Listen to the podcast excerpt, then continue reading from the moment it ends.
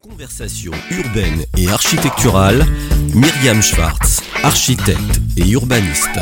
Radio-imo.fr Une émission présentée par Cardam, l'engagement d'un groupe innovant, un savoir-faire qui allie conseil, architecture et aménagement. Chers auditeurs, bonjour. Je suis ravie, vraiment, ah bah, évidemment, puisque je suis urbaniste ENPC, les petits ponts, comme on disait, euh, de recevoir aujourd'hui Jacques Jo Braque de la Perrière, directeur du Master Amur. Bonjour. Bonjour Myriam. Alors, Master Amur, donnez expliquer l'acronyme à nos auditeurs. Hein. AMUR, c'est aménagement, maîtrise d'ouvrage urbaine. Donc, euh, c'est donné amour, qui a été choisi d'ailleurs au départ, et puis ensuite, euh, peut-être qu'ils ont trouvé que c'était pas assez sérieux, et donc c'est devenu AMUR. Surtout qu'effectivement, il y avait derrière le logo ENPC. Euh, et donc, du coup, est-ce à dire que la formation du master Amur ex-Amour euh, est une formation euh, très très rigoureuse qui va faire en sorte que les urbanistes qui sortent aujourd'hui de l'école seront euh, mieux outillés pour être des bons urbanistes en 2050 hein?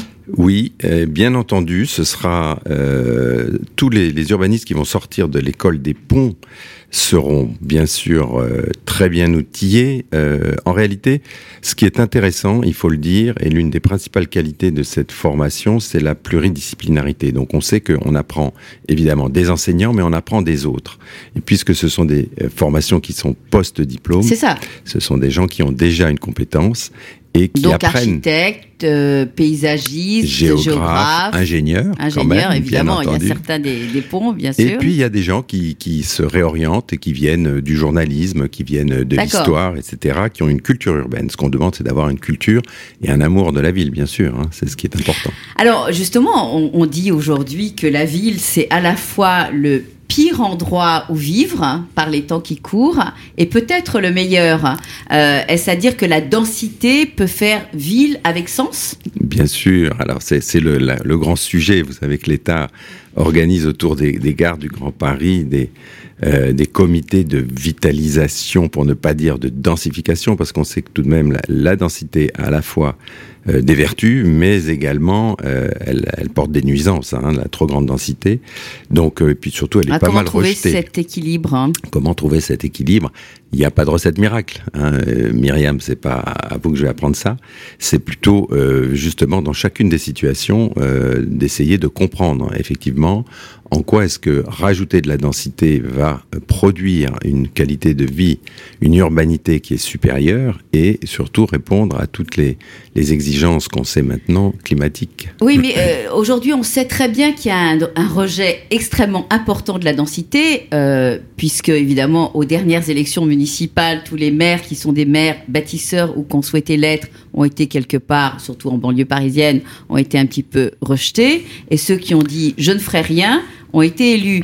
Euh, Aujourd'hui, ils sont un petit peu rattrapés euh, par euh, le souhait des citoyens, évidemment, de pouvoir rester vivre dans leur ville et ne pas aller nécessairement à plusieurs kilomètres de, de la banlieue parisienne. Alors, c'est quoi la recette de cuisine? Est-ce qu'il y a une recette miracle? À votre avis, bien, bien sûr que non, il n'y en a pas.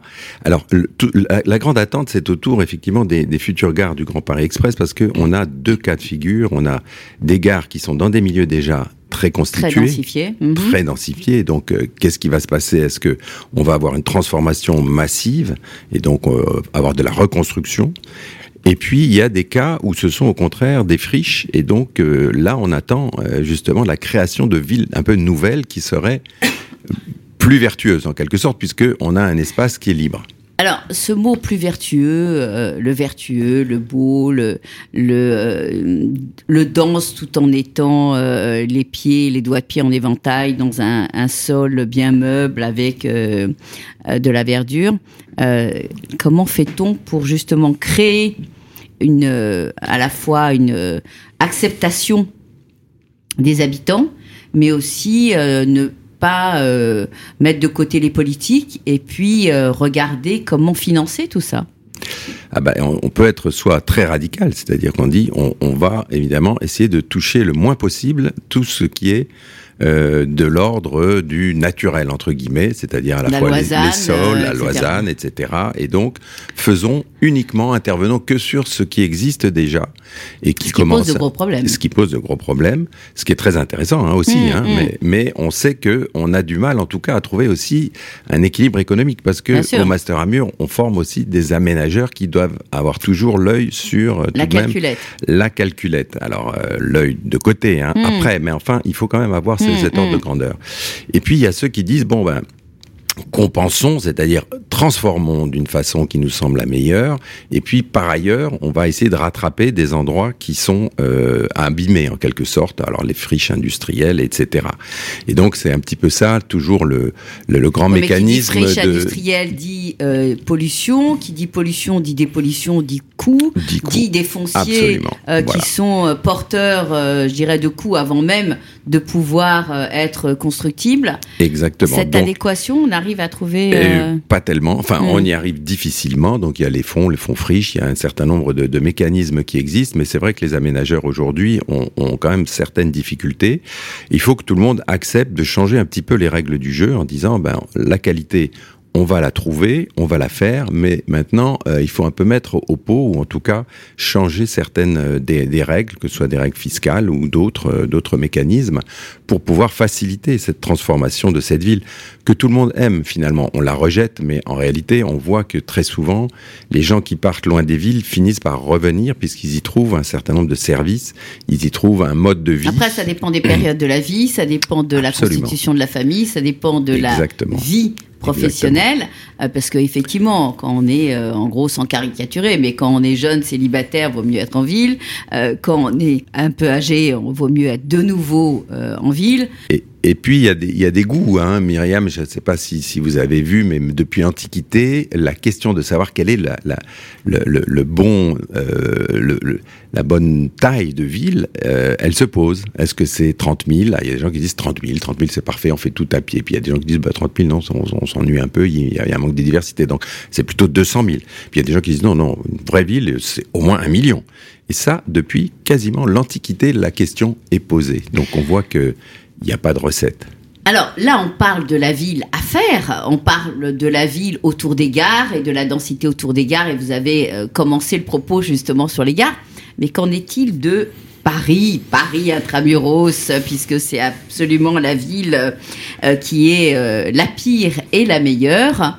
Alors, on sait que pendant des années, ça a été un modèle extraordinaire, que ce soit, euh, bon, à l'étranger, on en parlera lors d'une deuxième émission, mais ça a été quand même considéré comme la ville lumière. Aujourd'hui, c'est la ville euh, ben, que l'on critique, que l'on rejette. Euh, euh, comment fait-on pour justement garder cet esprit à la fois innovateur qui a été porté pendant des siècles et pouvoir effectivement respirer dans cette ville qui est peut-être trop dense et trop polluée Absolument. Alors, vous me posez une très bonne, une très bonne question qui est celle de euh, rendre vivable une ville très dense, puisque Paris est l'une des villes les plus denses. En bien sûr. Hein, on le sait, à 200 ou 300 euh, habitants à l'hectare, etc.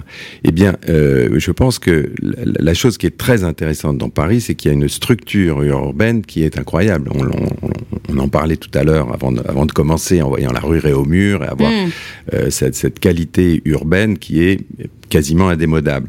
Après, il faut arriver effectivement à, à donner à cette ville des, des, des atouts qu'elle ne peut pas trouver au sein de, de, de son espace. Ça veut dire qu'il faut qu'elle travaille beaucoup plus avec sa banlieue et sa banlieue proche, qui offre elle une diversité de, de tissus, une, une euh, je dirais une forme de résilience euh, que Paris n'a plus parce que sociologiquement, pour des questions de valeur, pour une question de patrimoine, c'est devenu un musée, un patrimoine, on peut presque plus rien toucher que lorsqu'il faut un nouveau projet, ça devient. Donc finalement, eh bien, écartons, jouons davantage oui, la enfin, métropole. Vous savez très bien que la métropole, le Grand Paris, n'est pas toujours accepté par les élus des communes avoisinantes, que cette fameuse résilience de la banlieue euh, bah, est aussi une résistance. Hein Parfois, Donc comment fait-on entre résilience et résistance, puisqu'ils ne veulent pas des Parisiens, les banlieusards, et peut-être qu'ils n'ont pas tout à fait tort. Hein. Oui, oui, bien sûr, ça c'est une question plutôt, euh, on va dire, socio-politique, vous avez raison, mais du point de vue du tissu et de l'urbanisme, on, on, trouve là deux modes de d'habiter qui sont très complémentaires, parce que finalement le système, même pavillonnaire, est un système qui est très apprécié par un certain nombre de, de gens. Au contraire, le, le collectif, le petit collectif, et puis il y a des gens qui aiment habiter euh, dans des tours, qui trouvent qu'il y a euh, effectivement un, une autre qualité urbaine si le, rapport à la ville, le rapport au sol a été bien, bien traité. Donc on voit qu'on a là une offre qui est beaucoup plus diverse que l'offre parisienne qui reste quand même une offre assez, euh, assez monotypale en quelque sorte, euh, si on peut dire. Alors, on a euh, aujourd'hui cette, cette ville qui est hyper dense. On a un enseignement qui est normalement fait pour que les urbanistes euh, que voilà qui sont dans l'école aujourd'hui, euh, dans le master, euh, sachent demain comment travailler.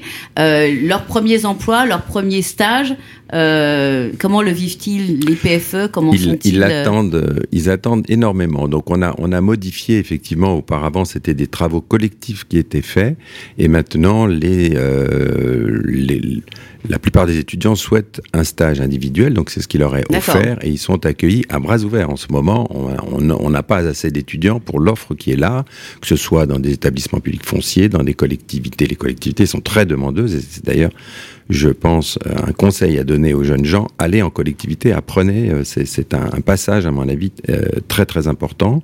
Et puis, bien entendu, dans les, sociétés d'aménagement, dans les, les, établissements publics d'aménagement, voire maintenant euh, privés ou, ou publics d'ailleurs. Hein. Alors, on n'a pas euh, fini, je pense, de, de parler du, du, master. On va peut-être, euh, mais je pense qu'on se reverra lors d'une deuxième émission, parler un petit peu justement de cette euh, euh culture urbaine dans les collectivités. Comment passer de euh, la collectivité francilienne ou même dans certaines villes en France où il y a une vraie culture de l'urbain à cette espèce de d'éclatement puisque l'école a, a eu quand même euh, des engagements extrêmement forts euh, aux États-Unis, à San Francisco, avec un, un, très joli échange entre ces deux villes. Vous m'expliquerez peut-être euh, lors d'une deuxième émission comment se fait le lien entre Paris et San Francisco. Oui, très volontiers, très volontiers. Merci, Une ville Jacques magnifique. Jo. À bientôt. Merci, à bientôt, Myriam. chers auditeurs. Conversation urbaine et architecturale, Myriam Schwartz, architecte et urbaniste. Radio-imo.fr Une émission présentée par Cardam, l'engagement d'un groupe innovant, un savoir-faire qui allie conseil, architecture et aménagement.